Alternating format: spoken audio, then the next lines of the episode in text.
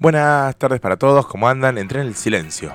Sí, aparte te hiciste como el bueno, como tranquilo arrancaste. Sí, tendríamos que hacer al revés que otros programas. ¿Cómo sería? Que siempre arrancamos al palo, ahora vamos a arrancar así. Así. despacio, Ah, bueno, dale, dale, dale, arrancamos. Y vamos tranqui. acelerando de a poco.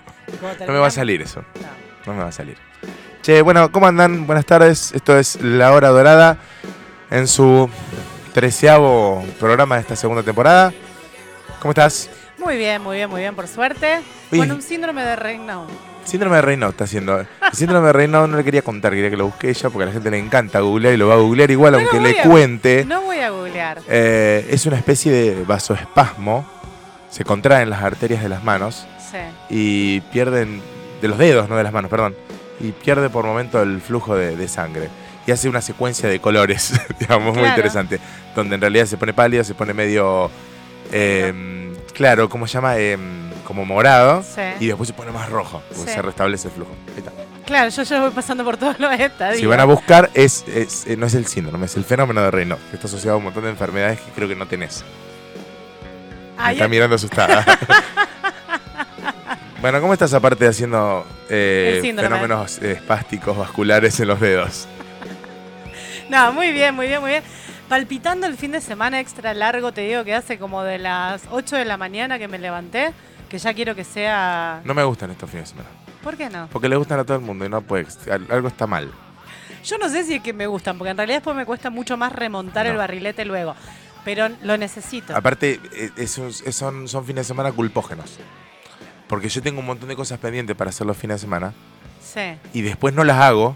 Y, y no es un fin de semana estándar. Tu- tuviste cuatro días esta vez. Es casi dos fines de semana en uno. Claro. Y es un montón no haber hecho todo lo que vos querías hacer. Bueno, pero eso porque tenés culpa. Lo que tenés que hacer es despojarte de la culpa, no de las cosas. Entonces con- mi vida se convierte en una anarquía completa. Sí. Bueno, no estoy lejos. bueno, eh, muy bien. Hemos, ¿Vos cómo Ya estás? está, no tengo más hablar más ¿Y, nada. y Yo vos sé- cómo estás? Yo bien, muy Ah. bien. Tengo, tengo eh, varios problemas. Uno de ellos es que me copié un poco en el gimnasio y tengo casi tetanizado uno de los bíceps. Tetanizado significa que está contraído así, no larga. Sí. Tengo una contractura muy importante, así que estoy ahí, a cada, a cada rato voy a como elongar, estirar, me voy a agarrar de algo y para tratar de que no me duela, porque me, me- me resarpé. Eh, así que bueno, ese es uno de mis problemas y el otro problema es que estoy en plena época de parciales y esto es un caos. Ahí va. Sí. Y encima, eh, las carreras a distancia tienen un problema grande, digamos, ¿no? Siempre está el profesor que quiere cumplir y que te manda una cosa como, bueno, bueno, vos hacele chao. Y después está el profesor que en serio se pone las pilas. Y uno de ellos es uno de mis profesores, que para mí es uno de los mis preferidos, se llama Claudio Marengui. Le mando un saludo, que me va a estar escuchando. Este, bueno, pero es un profesor que realmente hace preguntas muy, muy complejas que a veces ni con todos los apuntes, libros y googleada podés encontrar. ¿Qué, ¿Qué materia te da?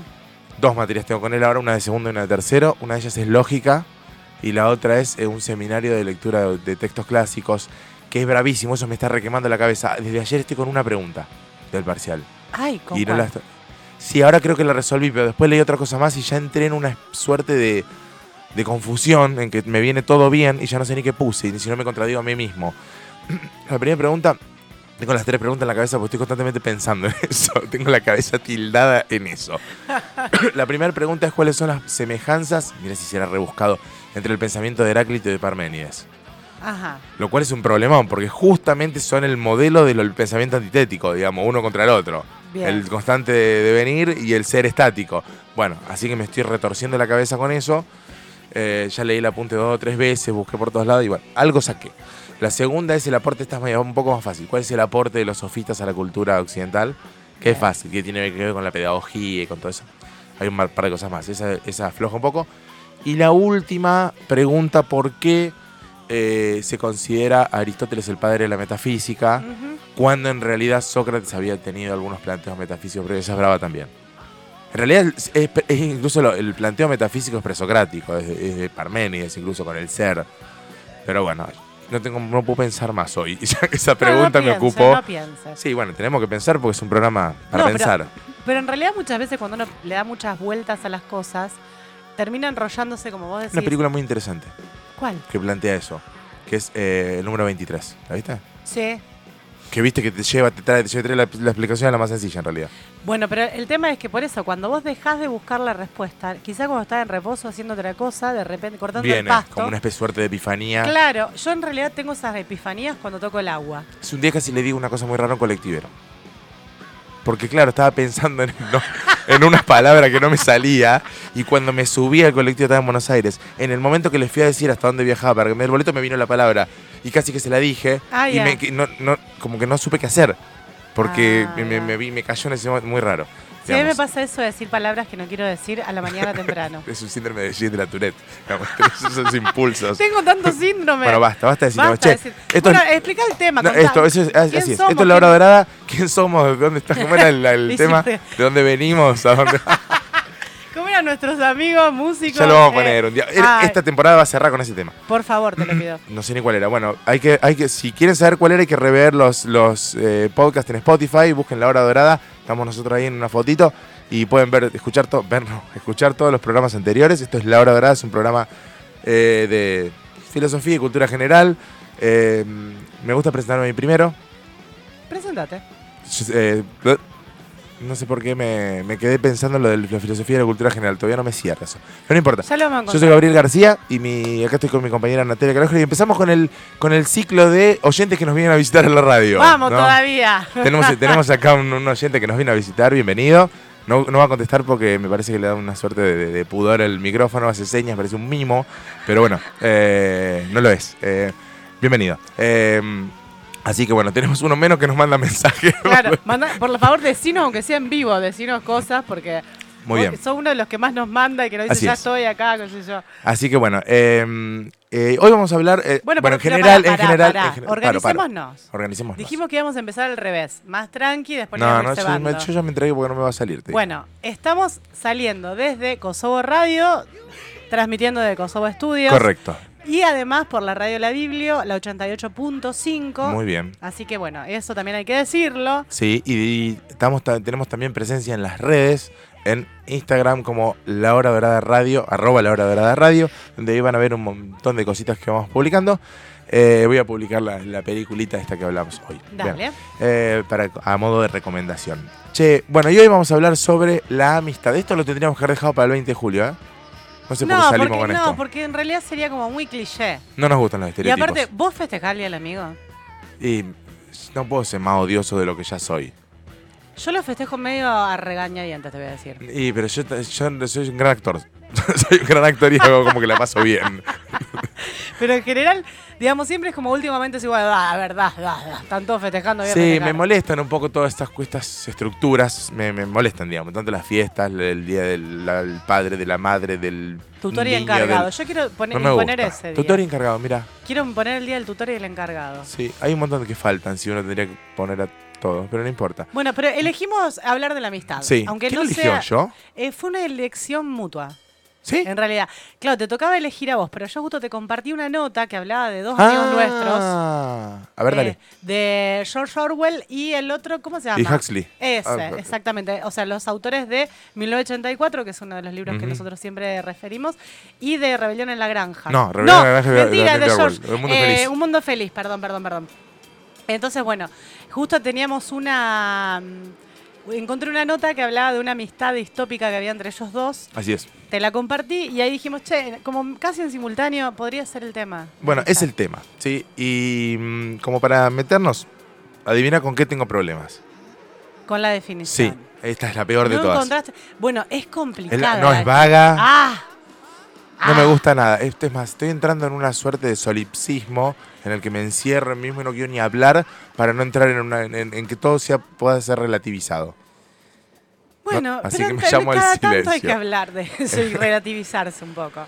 No, no puedo, no puedo con la definición de la amistad. Es, es complicada, yo también. Me superó. Porque yo, es más, te voy a plantear una duda que me surge a raíz de una serie de definiciones y que te la voy a plantear más adelante, todavía no te la voy a plantear. Quizás para dejársela a los oyentes. Ah, bueno, entonces tenemos que definir.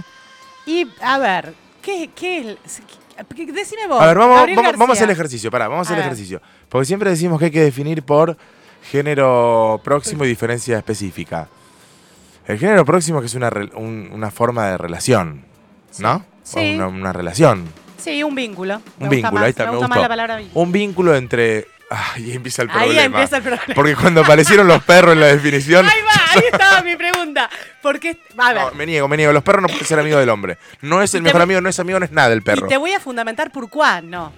Te lo voy a fundamentar porque. Porque, digamos, esto está relacionado con ciertas emociones que el can no tiene. Y mira, y va un poco más allá, porque en realidad lo que plantea la definición de amistad es que de alguna Ah, forma re clara, entonces. ese vínculo entre dos personas, Sí. eh, por lo menos entre dos personas, eh, en realidad está unido por determinados valores que los eh, convocan, ¿no? O sea que tiene ah, que pero haber está bastante bueno. ¿eh? Yo valores no llegué y- a tan- complejidad. tiene que haber valores similares. Ahora, cuando plantean que el perro eh, también genera un vínculo de amistad con el ser humano, explícame qué valores tiene un perro. No, No me venga con la no, boludez la no, no. lealtad y todo eso, porque el perro no lo hace mentira, por mentira. No, valor. no, porque no, digamos, el perro no llega a la lealtad desde la razón. No, Llega a la lealtad desde el hambre. Claro, desde. Porque de te- que le hiciste un cariño. Claro, que le diste de comer, qué cariño. Y pero que le, no, pero le rascaste la cabecita cuando le estabas dando de comer y el perro entendió como el perro de Pavlov, en vez de secretar saliva, secretó confianza. Está bien. Pero no, digamos, no, no, no, no es que no tiene ningún valor el perro. Yo creo que no, pero va a haber gente que se va, se va a poner re polémico. esto. No me importa. Yo estoy todo mal con los perros. no quiero los animales, Yo soy, yo soy más del team Soy gato. anti- no los maltrato, pero no, me- no estoy medio alejado de los animales, no me interesan mucho. Bueno, No tengo la no están, no son parte de mi vida, son estar ahí en mi casa hay, hay animales. hay, No, hay gente Pero incluso. yo como que me desentiendo de su presencia. Claro. No, no, no tengo esa parte del cerebro que uno se ocupa de los animales y los cuida. Sí, eso está, lo tengo con mis hijos y no lo, si me ocupo de los animales no me puedo ocupar de los chicos. y eso ya tiene implicancias legales. Claro, ese es el tema. Ya, ya te pasó una que no quiero contarle al aire, la de tu hija. No, no me pasó nada, eso es un accidente. Vos no entendés la accidentología. Se me cayó de la moto, pero no pasa nada. Se cayó, no se me cayó, se cayó, no importa. Che, bueno, entonces pará, Bueno, vamos a entonces, redondear. ver, decimos un vínculo entre al menos dos personas Sí, que comparten determinadas va- valores que los convocan a esta unión. ¿Sí? sí. Y vos además decías de lo emocional. Pero ¿por qué, digamos? Ahí vos, bueno, acá entramos ya en un, en un, en un problema, pero eminentemente filosófico, donde eh, pa- la definición de amistad es súper ambigua, digamos, desde el punto de vista filosófico, no desde el punto de vista formal. Bueno, como quieras. A lo que voy es, si vos concebís la amistad de esa manera, Sí. estás casi en una posición medio platónica o aristotélica de la amistad. Ahora, si vos te vas al, al- ya metiéndome un poco en, el- en- en- en analizarlo, ¿no? Si vos te vas un poco a lo nietzscheano, en realidad es al revés. Porque eh, Nietzsche plantea la amistad como algo, digamos, que, que como que te provoca. Digamos, es un otro, siempre es un otro. Digamos, Sí. eso, eso viene desde lo aristotélico, pensar, digamos, en una relación con un otro. Y pero es que Sí. la mi- sí, bueno, uno puede De hecho, Aristóteles dice algo así como que el amigo es como un otro yo. Sí, Sí, está bien. a- otro yo es lo mismo que alter ego, ¿no? No importa. Eh, ego es. Sí, yo, sí, ah, sí, bueno, sí, No importa. Pero. Deja de eh, decir que no importa, importa lo que estás diciendo. Bien, importa. Sí, presten atención. Este, entonces, pero Nietzsche plantea que es la relación con un otro yo, pero que ese otro no necesariamente se concibe en estos términos casi hegemónicos de la amistad, te diría, que estás planteando vos, como, la, como el, el juntarse, hacer algo juntos, sino como alguien con quien uno se relaciona y que es distinto a vos y de hecho eso es lo que te pincha y, y, digamos, y te hace de alguna manera crecer. ¿Me explico? Bien, es que ahí entramos ya en otro terreno que también está bueno. no, no, vamos al barro derecho acá. No, no sé si al barro, porque a ver, vos podés plantear que eso podríamos pensar en los tipos de amistades. No, por eso te digo, digamos, pero- que, que nos vamos quizás más adelante. Si vos querés Sí, primero. pero la definición te lleva a eso, digamos. Es decir, en función de cómo la pensamos, la tenemos que definir distinta o la tenemos que concebir distinta. Bueno, a mí me hacía ruido esto, porque de alguna manera pensar en definirla así es decir también, bueno, tiene que ser mutuo, porque uno no puede ser un- unilateral la amistad, o sea, o puede haber, pero Sí. en, en principio para que sea una relación de amistad verdadera debería ser mutua.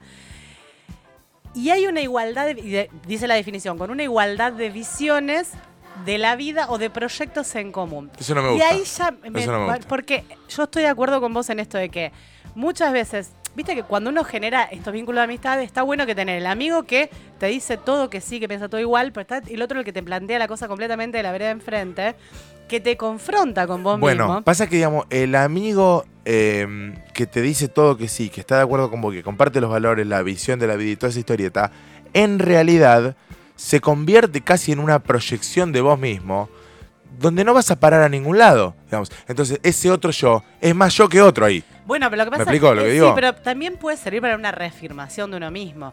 De alguna manera, por una necesidad de tener, o sea, cuando a veces no puedes vos mismo reafirmar determinadas cuestiones tuyas, porque ya lo hemos hablado esto, algunas cuestiones con la, con la construcción de la autoestima, de las, de las Sí. introyecciones de, la- de los vínculos parentales, etcétera, etcétera.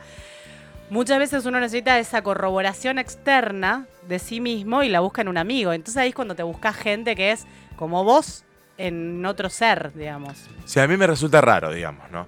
Aparte, en algún punto, vamos a suponer que uno busca a alguien parecido. Busca. Para mí, incluso la amistad eh, me cuesta raro concebir que alguien. ¿Viste esto que se dice de que a la familia uno no le elige a los amigos así?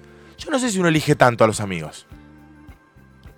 Porque se convierte ya, digamos, si vamos a concebir a la amistad como una cuestión emocional o como una cuestión. eh, sí, sí, digamos, si la amistad tiene componentes emocionales y uno elige, ya digamos, empieza a chocar el concepto de la emoción con el tema de la decisión racional, porque no son tan compatibles. En el sentido de, si vos elegís a tus amigos para tener un vínculo emocional, estás eligiendo como un cínico. Claro. ¿Me explico? Sí. Y, y para mí eso pone en peligro el vínculo directamente. Bueno, pero te pongo otro componente más. Porque, porque- perdón, porque establece casi una relación no de eh, sometimiento del otro. ¿Se entiende? Bien. Sí, sí. Entonces, si yo elijo tenerte a vos de amiga porque me va a servir, ya digamos, entras en, entras en ponerle al otro como un objeto y se pierde el carácter de otro. Bien, pero está buenísimo lo que estás planteando. Me parece que está re interesante porque, digamos, hay una, una cosa que yo me venía planteando hace rato, que lo pensaba en términos del amor, pero digamos, pues pensemos que la amistad está dentro de los vínculos amorosos, ¿no? Eh, entonces, No te quiero interrumpir, pero te- me, me- me diste el pie para que meta un comentario que tiene que ver con la etimología bien. de la palabra. ¿La buscaste? No, no la busqué, por eso te lo dejo a vos. La etimología de la palabra amor es va de la palabra amor, de la pala- bueno, valga el- Amistad. la, de la palabra amistad viene del latín amicitas, amicitatis, son las dos conjugaciones, digamos, del- en, en el- en el latín.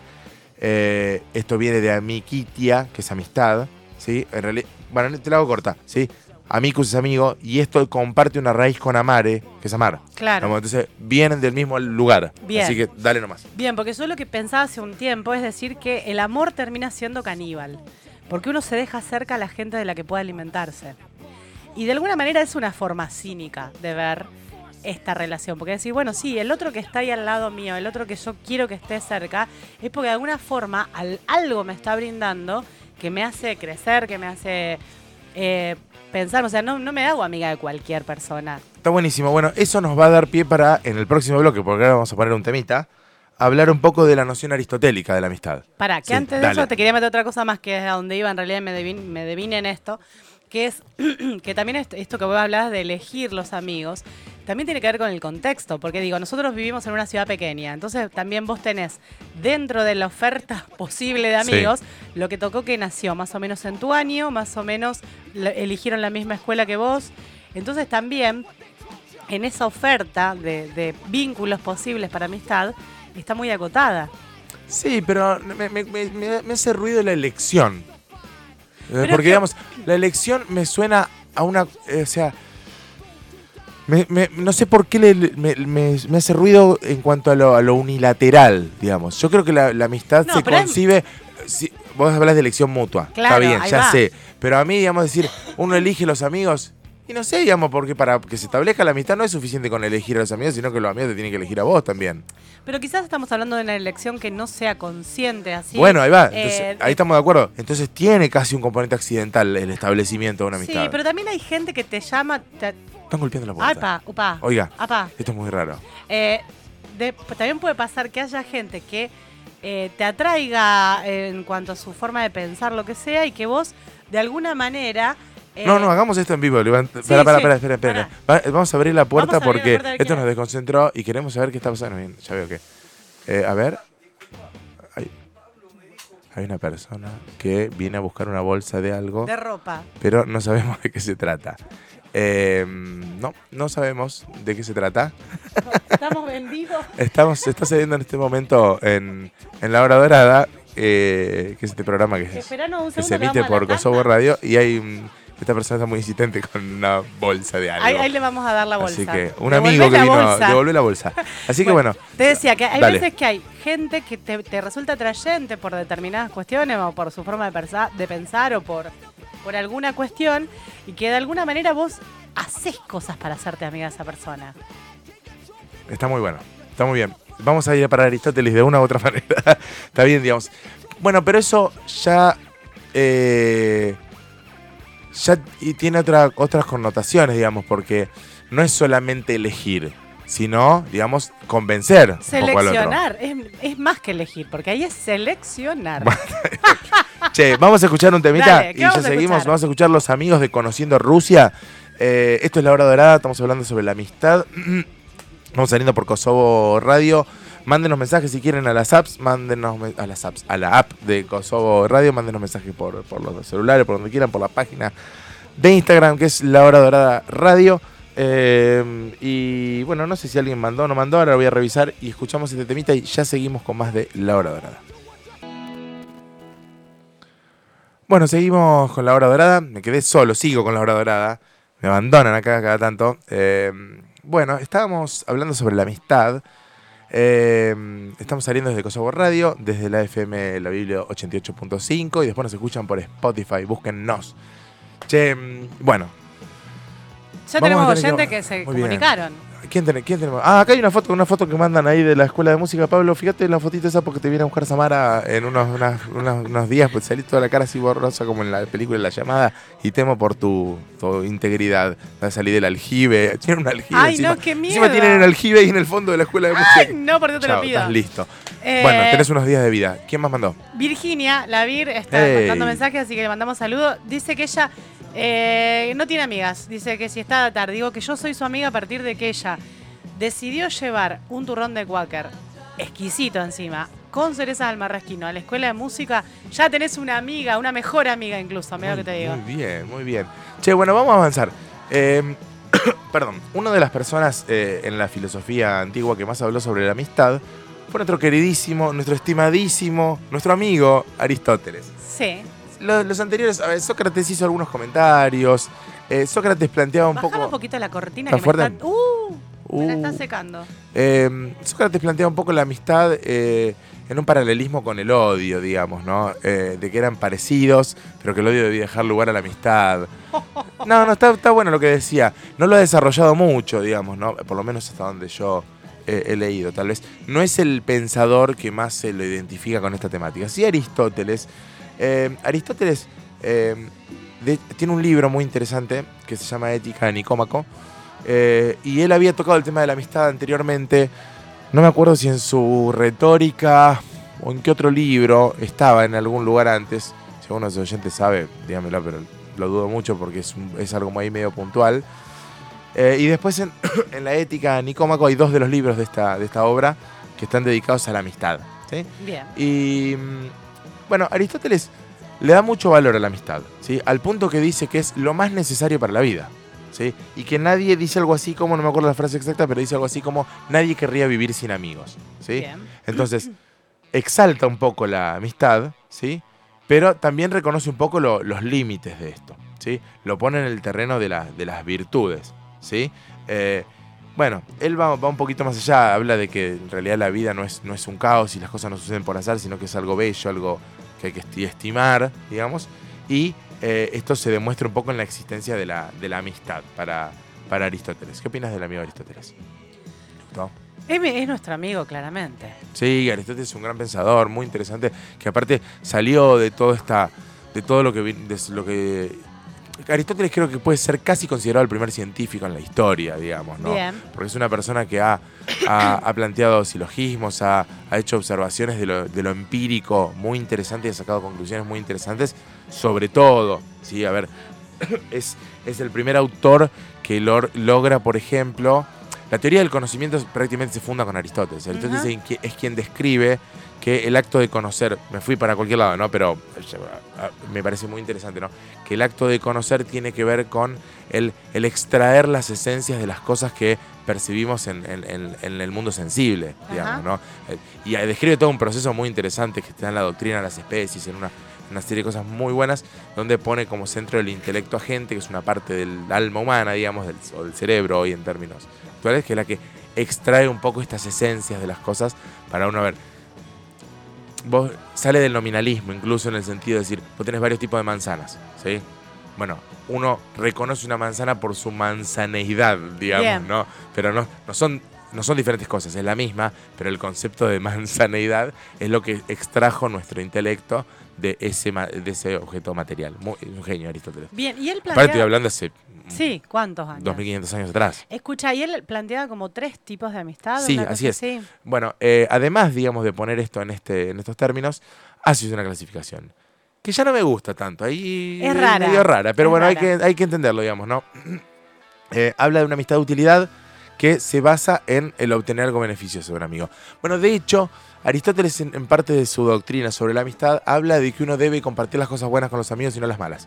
Porque debe ser un vínculo enriquecedor. Bien. digamos. Entonces, Bien. eh, hay que llamarlos para compartir lo bueno como para que le haga bien al otro esto. Bien. Sí, pero las malas que no hay que compartirlo porque si no es, es como una intención de, de- de- como de perjudicarlo. ¿no? Pero hay gente que vive Pero está bueno lo que dice. Está bueno lo que dice. No sé si están así, digamos, porque viste que los amigos en las buenas y en las malas. Bueno, qué sé yo, pero las malas te tienen que caer de encima, no decir, che, vení, vení, que para comer. No, bueno, pero está, pa- qué sé yo, está bueno tener a alguien para compartir también las malas que vos sentís que tenés un apoyo. Pero, pero para mí eso es algo bueno, porque es el acto de compartir lo que se pondera ahí. Claro, está bien. Digamos, porque, el- digamos, está bien. Sí, por ahí el sufrimiento se puede compartir un poco también. Sí, Depende cuán- hasta cuánta empatía tengas o cuán, cuán fuerte sea ese vínculo emocional con, con, con ese amigo. Incluso también dependiendo del contexto en el que vos generás esa amistad. Porque digo, a ver, en este tipo de amistades pensaba en compañeros de estudio que te terminan siendo amigos. Sí. que claramente es para, digamos, para compartir esta cuestión. Después sigo con la clasificación. ¿En qué momento un compañero empieza a ser un amigo? Eh, Porque yo tengo unos quilombos acá con esto. Bueno, yo creo que cuando empezás, porque primero te juntás a estudiar y alguna que otra cosa de tu vida personal empezás a, a plantear y qué sé yo, pero cuando ya empezás a tener mayor intimidad quizás en las cosas que podés compartir con ese otro. Y si tenés mucha intimidad y te pasás para el otro lado, ¿se pierde la amistad? ¿Cómo te pasas para el otro lado? Claro, si empieza a pasar cosas más íntimas. Ah, vos decís si El empieza a amigo el con derecho. si empieza- Bueno, eh, qué sé yo, eso es raro, digamos. Es como que debería... Sería otra, otra Se clasificación. va a la mierda la amistad Y ahí. ser- no, Ah. empecé, qué sé yo, yo creo que se puede. Es difícil, ¿viste? Pero yo creo que se puede sostener una amistad, digamos, también. Sí, pero digamos, eso es un preconcepto que tenemos. Que Sí. lo, lo, digamos, avanzar hacia un, un- un- algún tipo de contacto físico tira por tierra la amistad y se convierte en otra cosa. Porque de alguna manera, y sobre todo en la adolescencia, hay una cuestión en donde la amistad también deviene en algo erótico, aunque no se consume, digo, pero uno erótico o amoroso, digamos, Bueno, es que uno estar, empieza... eh, por eso te pasa esto, de que uno no puede distinguir el límite, porque el amor es parte de la amistad. Claro. Y- Y, y tampoco es tan graduado de que vos decís, che, hasta acá porque si te quiero un poco de más, es, otra cosa. ¿Qué, Porque no hay es- qué importa, digamos? Porque no hay parámetro, ¿no? No hay una forma de medir hasta cuándo es amistad, hasta cuándo es... Yo, por ejemplo, vos tenés un amigo, amiga, lo que vos quieras, y de repente te dan ganas de darle un beso. ¿Y por qué no le puedes dar un beso sin que se confunda todo? Y viste, porque está como ese límite Si es una planteado, que no sé. expresión de amor. Pero, pero en la adolescencia sucede mucho que uno tiene como un vamos a no decir se enamora, sino que tiene como un enamoramiento de su amiga, de su amigo, digamos, Sí. más allá de- del género que tenga, digamos, o sea, Condicionado por el término. ¿cómo sería? Claro, decís, ese enamoramiento se, no se mueve de determinados límites porque si no le ponen otro título.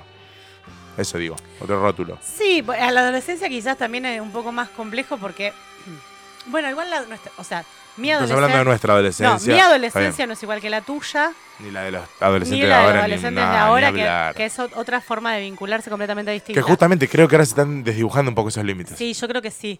Porque, digamos, esa, ahí cabe la pregunta, es ¿qué pasa si vos con una amiga o un amigo de repente trascendés ese límite supuesto de la amistad en donde no sucede ninguna otra cuestión física que vaya más allá de un abrazo, un beso en la mejilla? Si vos después podés retomar la amistad. O si es que ya por ahí que se no, rompió, vos ves, que- si ves que te estás recondicionada, porque dijiste retomar. Y vos por ahí nunca la suspendiste para No. tener que retomarla. Bueno, pero digo, porque se, por eso digo, porque se supone que Que se con su- ese acto se rompe algún límite de la amistad.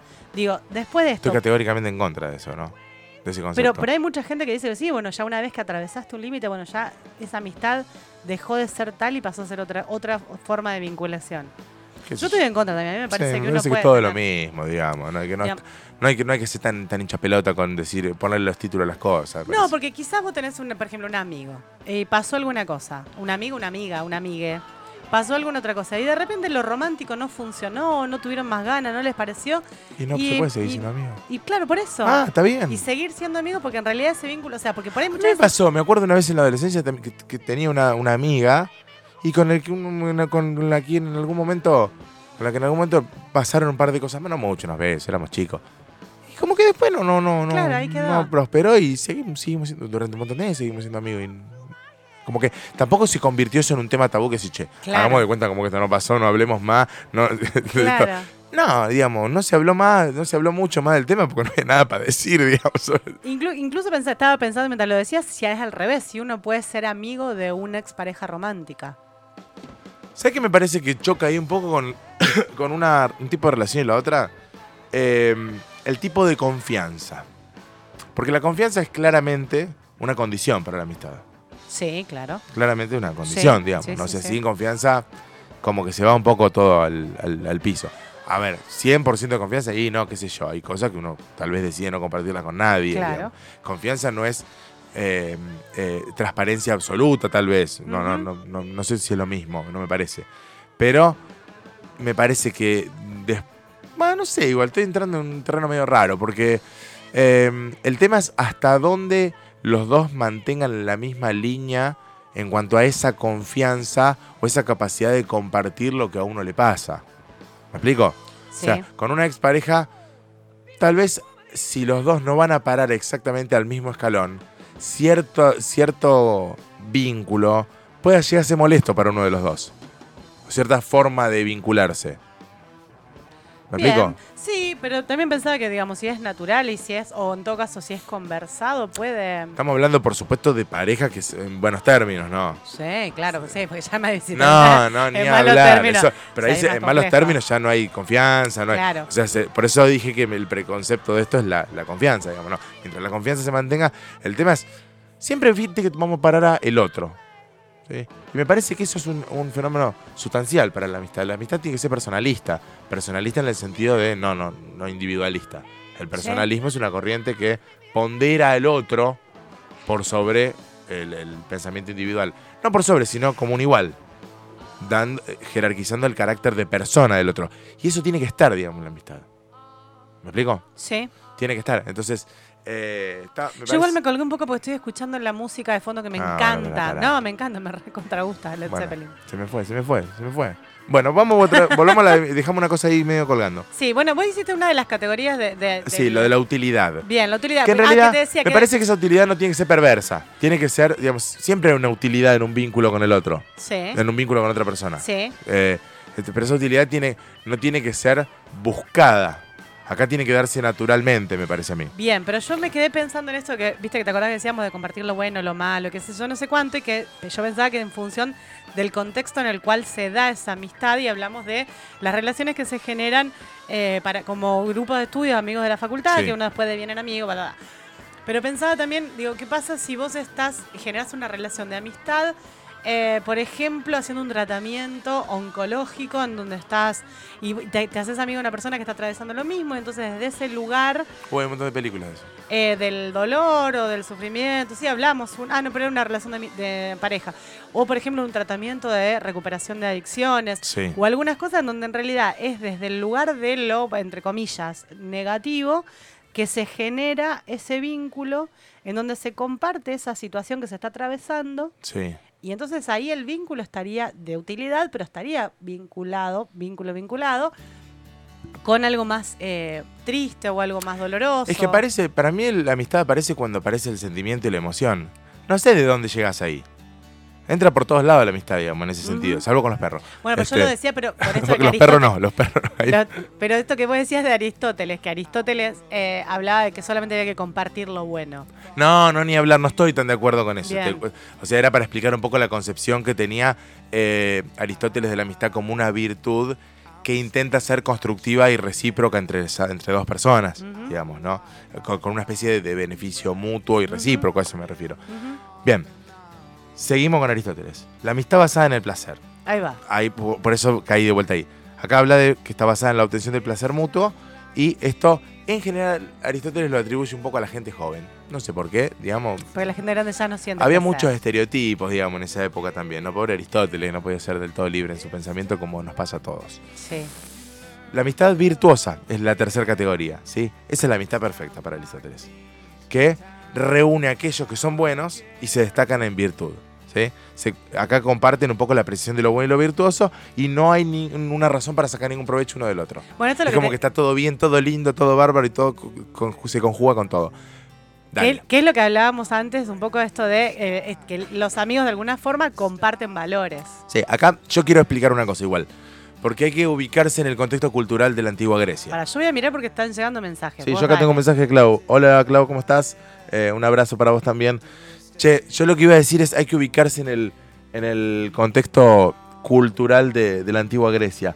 Eh, en realidad, los griegos tenían como ideal de su cultura un concepto que ellos llamaban la, la, la arete, que era como la virtud. ¿sí? Entonces la vida virtuosa era la vida buena, la vida eh, ascética, que iba hacia lo bueno, hacia el pensamiento, hacia el, qué sé yo, hacia, hacia lo correcto, hacia lo políticamente correcto, la política estaba muy metida. Entonces ahí es donde entra este concepto aristotélico, digamos, ¿no? De la amistad virtuosa, digamos, como que ambos eh, se, se benefician mutuamente buscando esa vida virtuosa que pensaban lo- los, los antiguos griegos. Concepto que después con el tiempo fue cambiando porque después en realidad esa arete, que era como la, la virtud, se convierte más en un concepto vinculado a lo justo. Ajá. ¿sí? Pero bueno, está todo medio emparentado, siempre tuvieron ese ideal ellos, que es digamos la, la contra de lo que ellos llamaban sofrosine, que es como la desmesura, como el tipo que es un descontrolado, digamos, ¿no? Que uno nunca tendrá un amigo de esos. No, jamás, jamás. Jamás. Así Ni que uno bueno, mismo será el amigo con esas características. ese es el pensamiento aristotélico. Escucha, la gente está diciendo que sí está fuerte, evidentemente, la cortina. Vamos todavía. Bueno, sé Gracias, yo, mi- gracias, pero tenemos que gritar más, todo fuerte tiene que estar. Ah, bueno. No, no Bueno, eh, ¿tenés alguna cosa más para agregar de eso? No, de Aristóteles no tengo, eso es todo lo que tengo para decir de la guerra de Vietnam. Bien, porque también podemos decir, bueno, Aristóteles planteó esos tipos de amistad, hablando también en, hace 2000, ¿cuánto? 2500 años. Después está los epicúreos, está Derrida, está de Nietzsche, hay un montón Ay, que hablan sobre de la amistad. Derrida, que no, me- no tengo ay, nada de Derrida. quiero. Derrida tiene un libro sobre la amistad. Sí, Pero hace. Derrida viene mucho del, del concepto aristotélico. Sí. ¿sí? Parte de ahí hace un análisis de esto. Me Sí. gusta Derrida. Pero Derrida habla. Después te lo cuento del próximo bloque, porque en algún momento tenemos que frenar. Bueno, entonces querés ir a una pausa musical. ¿Querés que ¿No ibas a decir algo vos recién? No, porque te iba a hablar de, de distintos tipos de amistad, pero o- más modernos que los planteados por Aristóteles. Bueno, escuchamos un tema y después claro. vamos a los modernos este, y a tu amigo Derrida que algún Ay, comentario lo te voy a quiero, hacer. lo quiero. Pará, vamos a escuchar, vos me dijiste otra, ¿cómo se llamaba? La Intoxicados, sobre la amistad. El, me sale El reggae, El el reggae. reggae, para los amigos. Esa. Vamos a escuchar ese tema.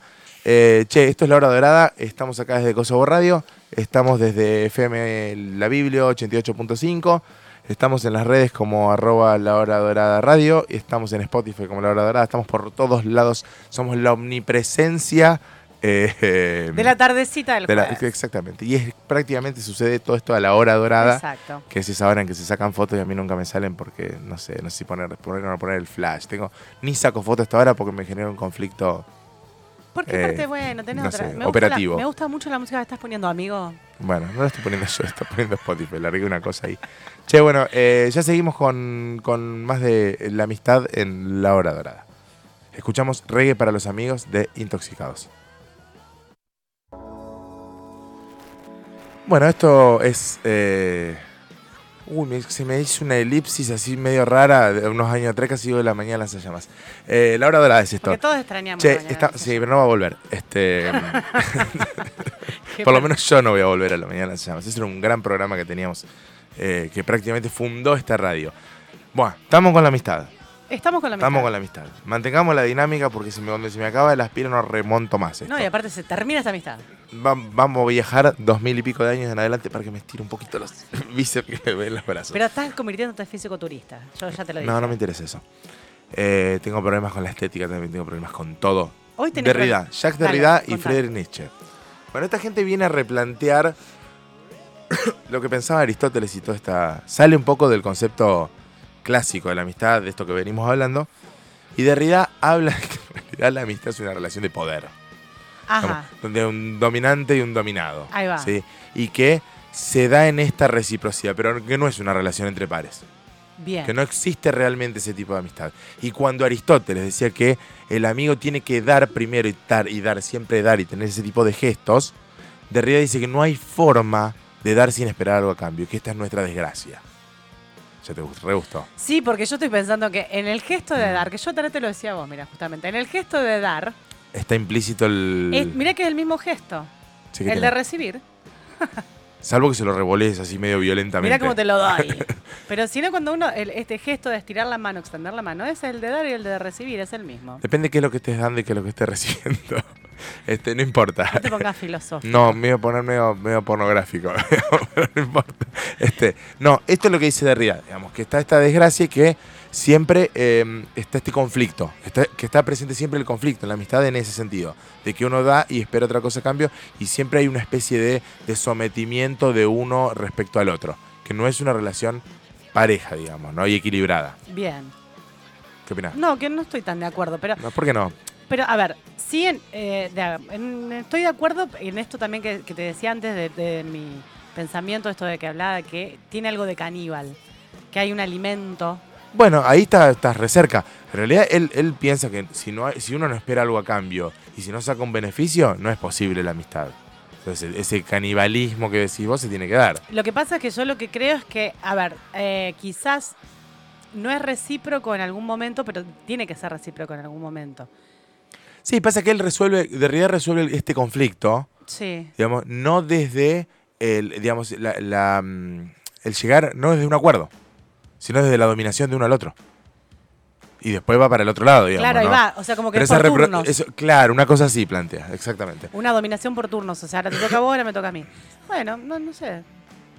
¿Eh? No sé si estoy tan en desacuerdo. Sí, bueno, pero que- eh, de alguna manera a mí lo que no me gusta de Derrida es que se sale un poco de, de- de lo empático y de lo personalista, digamos, como que siempre termina priorizando al uno por sobre el otro. Ajá. Eso es lo que no me gusta del pensamiento. Sí. digamos, que es un pensamiento eh, que, que- que da por sentado, una, como decíamos, una cierta relación de poder de uno sobre el otro y no consigo la amistad así, yo por lo menos. No, no, yo ¿sí? tampoco. Ahora vamos al amigo Nietzsche, que Nietzsche tira, eh, te tira una frase que te va a gustar, que A es, es muy conocida de Nietzsche, que dice, espera que la quiero buscar para no, acá está, mi mejor amigo es mi peor enemigo. Piensen, piensen, piensen. Mi piensen. mejor amigo es mi peor enemigo. Bueno, Nietzsche desarma todo, como Sí. siempre hace, ¿sí? Y en realidad, como bien dijimos al principio del programa, él plantea que uno tiene que crecer desde la amistad. Claro. Y ese crecimiento se da en el conflicto y en las diferencias y no en las similitudes. ¿sí? Ajá. Entonces, aquel que es tu enemigo y eh, que, que es- que es lo, lo- lo- lo contrapuesto a vos y lo que te pone en esa situación de conflicto, que te cuestiona, es aquello que te está haciendo crecer y por eso de esa manera se convierte en, de alguna manera, tu amigo pues te está ayudando. Bien. Está buenísimo. Está buenísimo, sí, porque. de- o sea, des- des- desarma, el- o sea, es otra cosa. No, es la- no, no parece ser amistad, parece ser otra cosa. No, bueno, pero hace poco estaba mirando, eh, ahora no me voy a acordar el nombre, pero de un filósofo jovencillo que tiene unos videos muy interesantes en Instagram, en donde mientras eh, dice filosofía en un minuto. Ya me voy a Sí. acordar cómo se llama. Y que hablaba esto de que si es posible, o sea, si está bien criticar a un amigo. Y dice que, y este plantea que sí, como que... Es- criticarlo a él o con un tercero. no, con un tercero criticar por la espalda. Ah, sí. Por la espalda. No sé cómo puede estar bien. Pero bueno, dale, dale. Pero que de alguna manera uno tiene que poderse Es una enojar. traición eso.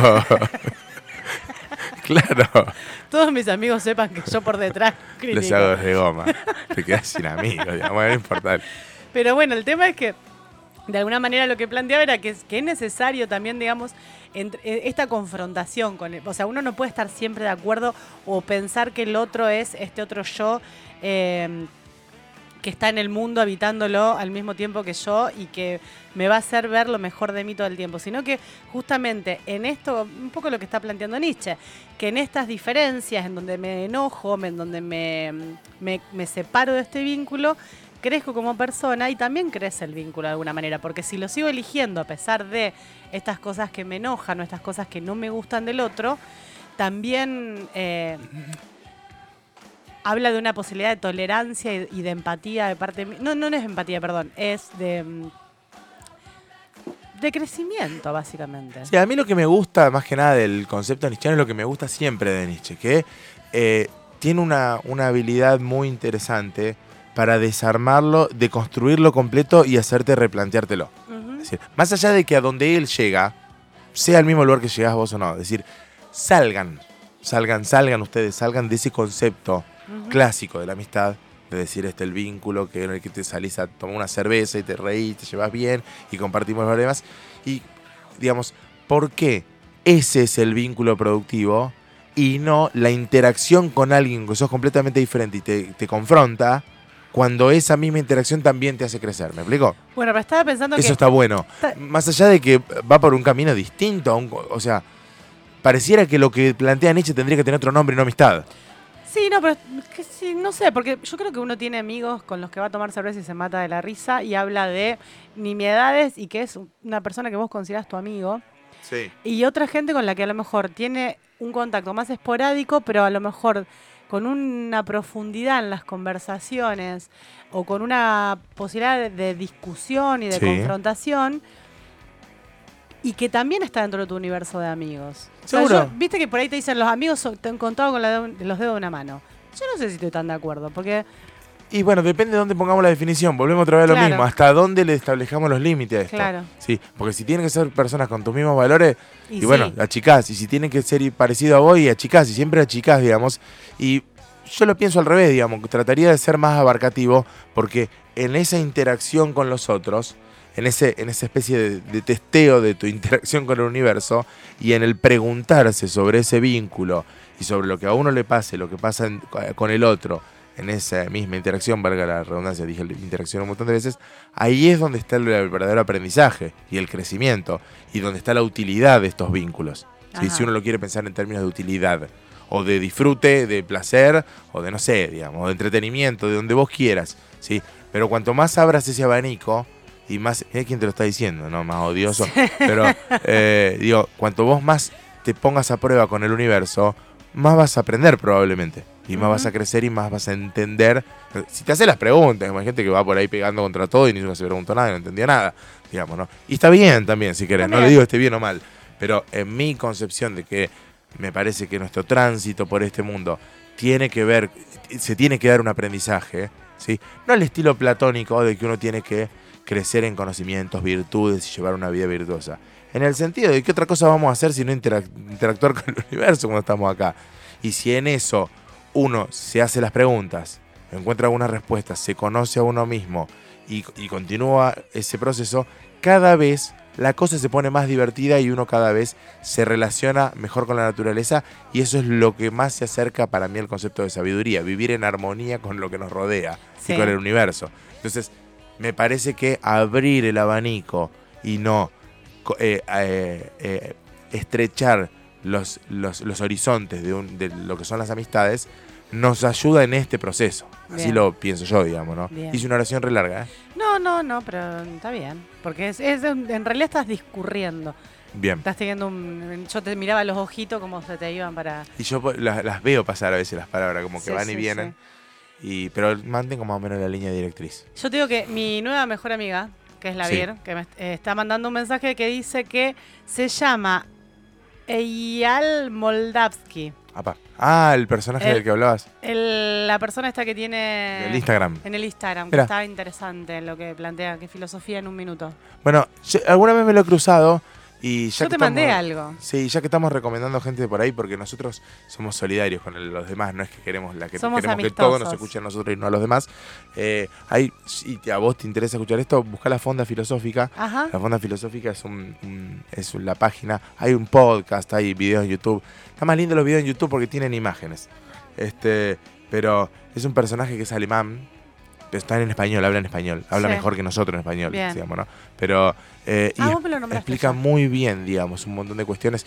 Es una de las pocas personas que me, han, eh, me ha ayudado a entender a Hegel, que cuando querés que lo entendés ya te enredaste otra vez, pero explica con imágenes, con ejemplos, es muy bueno. Bien. Así que esas después las recomendamos en, en nuestro eh, Instagram, que es arroba la hora dorada radio. Diga algo más. Vos sabés que, sí, buscando esto, eh, buscando algunas cuestiones más sobre la amistad, estuvo muy interesante eh, encontrar cuáles son las características de un buen amigo. Ah, eso está bueno, yo lo leí por ahí. A ver, Es contame. decir, bueno, ¿qué cosas ya con eso tener? vamos redondeando, ya me cansé.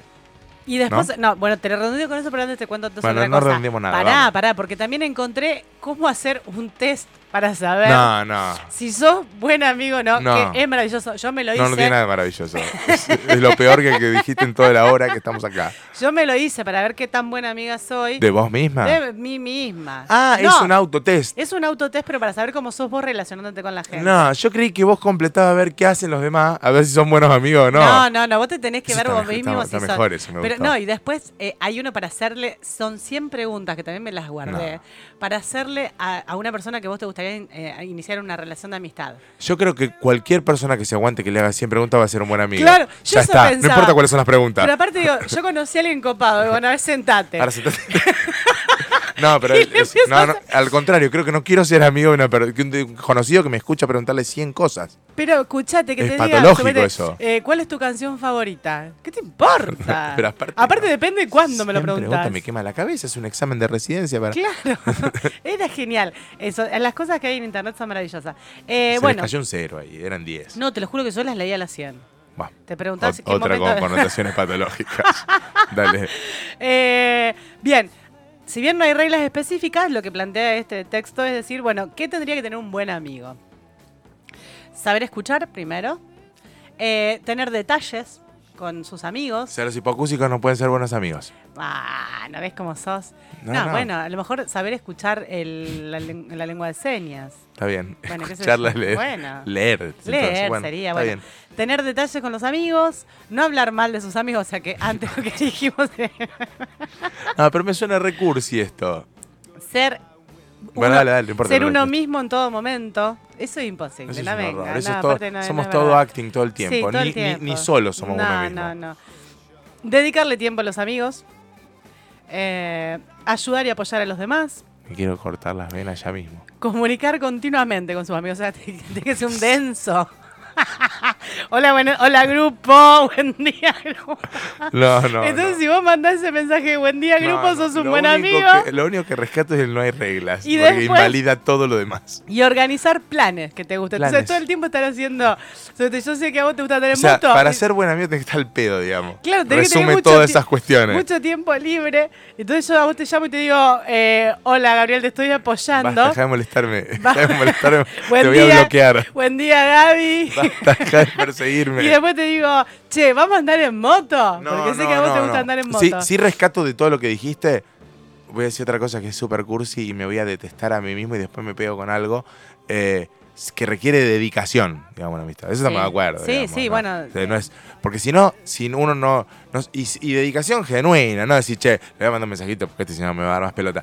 Entonces, no, no desde- o si no, cuando lo necesite para que me lleve a algún lugar. a eso estaba pensando. Voy a mandar Si un no, mensaje lo porque estás ju- poniendo en el terreno de un objeto, Claro. digamos, otra vez. digamos, sino que- utilitario, como decía. eh, y para mí, digamos, esto es muy importante, que esa dedicación tiene que ser genuina y tiene que ser espontánea y tiene que ser real, digamos. No tiene que ser forzada. Ahí es donde se va todo, para mí se, se desvirtúa. Sí. sí, tiene que ser. O sea, Yo soy una persona horrible en muchos aspectos igual, ¿no? Porque no, no sé si lo hago, me sale tan así bien. No, a mí no me sale así también. A nadie le sale, pero hay que No. reconocerlo. No, hay gente que sí, hay gente que es, que vos decís, está en todos los detalles siempre. se- Sí, yo le desconfío. está- No, qué sé yo. No, es más para desconfiar que aquel que te, que te maltrata. No, no digas. Sí, así. aquel muy atento a algo, te- algo me está queriendo vender.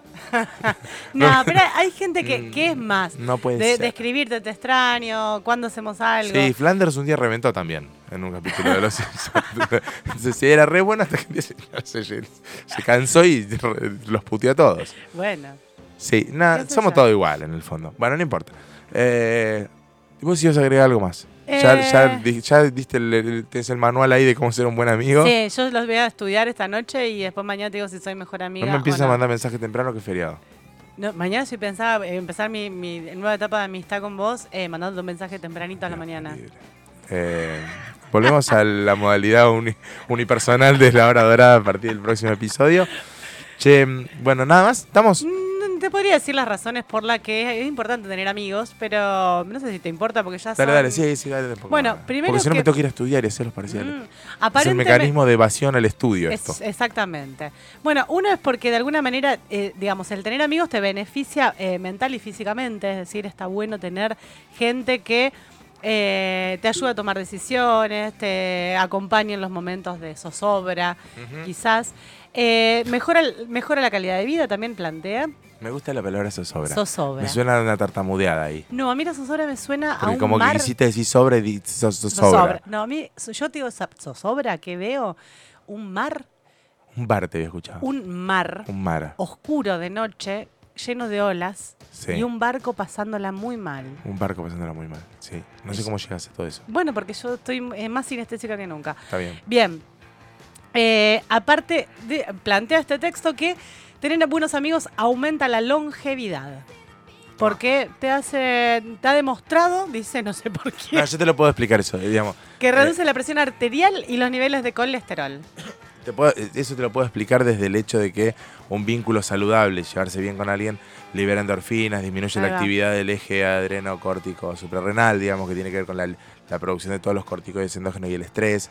disminu- o sea, hay efectos biológicos que están explicados de la psiconeuroinmunoendocrinología, es una palabra hermosa para Sí. jugar al horcado. Sí. Este, y, y, digamos, y esto, eso, pero como todo vínculo beneficioso, cualquier cosa que active un poco el sistema de recompensa endógeno, que digamos que va un poco por ahí, digamos. Alguien ¿no? con quien reírte, conversar. Sí, si miras eh, una serie te pasa lo mismo va. que te hace reír. No, no, Eh.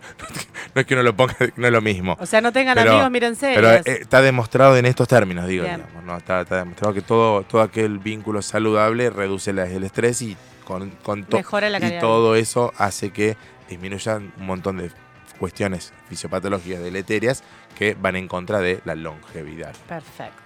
El comportamiento social, porque aparte nos, as- nos ayuda muchas veces, lo que hablábamos en est- de este tipo de vínculos que estábamos planteando hoy, que nos ayudan a salir de la zona de confort. Es decir, nosotros estamos cómodamente adormecidos y de repente te patean el tablero, claro, y te permiten, eh, digamos, revisar tu comportamiento social.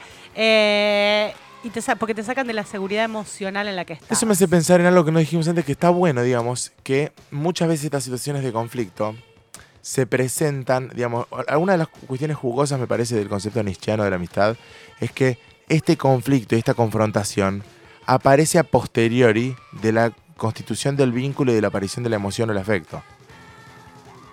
Y eso es lo que te obliga a generar recursos para preservar el vínculo. ¿Se entiende? Sí, Es pero decir, no sé si estoy tan de acuerdo. yo ya- yo- nosotros ya tenemos un vínculo afectuoso Sí. acá, ¿sí? Ahora, si vos te mandás un- una, Sí. eh, que no una, sino haces algo que a mí no, no me gusta, digamos, que me confronta, ¿me? yo de alguna manera intento ponderar, digamos, ese vínculo y ese afecto porque es lo que me sale. Sí. Y para eso tengo que adquirir recursos para no matarte, digamos, para no, o para que la- o para que, digamos, o para que aquello que es muy distinto a mí, tratemos de llegar a un punto de encuentro, digamos, y eso me parece que es, es un poco lo jugoso que planteaba Nietzsche, digamos, ¿no? Sí, que lo que- pero dale. ahí me, me pienso otra cosa, que es que digo, ¿qué pasa cuando al revés? Cuando nace, digamos, vos una persona con la que arrancaste, la primera, el primer contacto que tuviste con esa persona fue una discusión a raíz No, no de quiero ser amigo de esa persona. Y después te terminas siendo amigo, Bueno, porque en realidad bien, te das ya cuenta que, sí, desde ese lugar constru qué sé yo, alguien que tiene diferencias políticas con vos, qué yo, y No, no, pero yo lo que estoy diciendo es que el sentimiento te condiciona, Sí, obviamente. digamos, al momento de la aparición del conflicto. Sí, claramente. Porque alguien que no tiene sentimiento, por ahí lo mandás a la mierda y se terminó, Sí, digamos, ¿no? Y no aprendiste nada ahí Ajá. tampoco. pero con alguien que sí lo tenés, no es tan fácil. Es fácil mandarlo a la mierda, pero en algún punto uno quiere reconstituir y no hacerlo y llevarse bien porque, bueno, porque lo quiere. Pensaba en el vínculo de hermanos, digamos, en relación a eso, que uno con los hermanos puede mandarlo a la puta madre que lo parió y a los dos segundos estar riéndose y estar compartiendo alguna cosa que tiene que ver algo con de esto. Yo puedo hacer eso con todo el mundo. Ah, bien, pero ya te conocemos a vos. Ah, bueno. Ay, quise.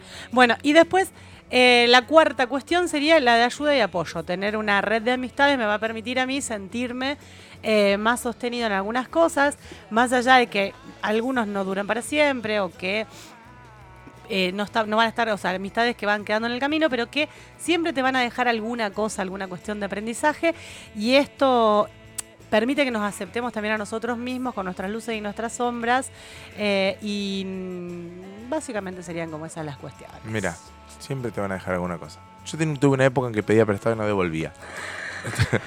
Te dejaron muchas cosas, los amigos. Me dejaron, me se las quité. Desde la escuela, cuando no, hubo una época que como perdía mucho mis útiles, No tenía. no tenía. Entonces pedía prestado y trataba de no devolver. Me hacía que me Entonces olvidaba. te ibas surtiendo hasta la próxima Claro, perdida. Sí, y trataba de pedir, de pedir- prestaba atención para pedir algo que sea común. que no tenga la identificación de nada. Claro. O sea, si alguien tiene una lapicera muy estrafalaria, se iba a dar cuenta que la tenía Pero yo. fíjate cómo has es avanzado, ¿De qué? evolucionaste, ¿De porque... que, que lo confieso. No, porque Ah. antes- a mí me robaste un libro durante mucho tiempo no negándolo a muerte. Sí, pero eso fue un accidente. Eso fue, fue un accidente. Y apareció. Quiere decir que te revisaste. ¿Te, ¿Ves que te no, ayudé fue para una algo? laguna eso. Yo no, no, no tuve intención de robártelo. no, yo te si no, tuvi- nunca hubiese confesado que lo encontré. Yo te ayudé, te Sí. ayudé. Fíjate cómo te hice evolucionar. Date Es- cuenta que esta amistad. Ya, voy a- ya me voy a corromper de nuevo. Bueno, muy bien. Me parece, yo estoy satisfecho y cansado y tengo ya. que ir a elongar los, los brazos. Así que... Yo tengo mm, hambre, tengo un hambre. Muy bien. Eh, esto ha sido La Hora Dorada. Estoy acá con mi compañera eh, Natalia Calógero.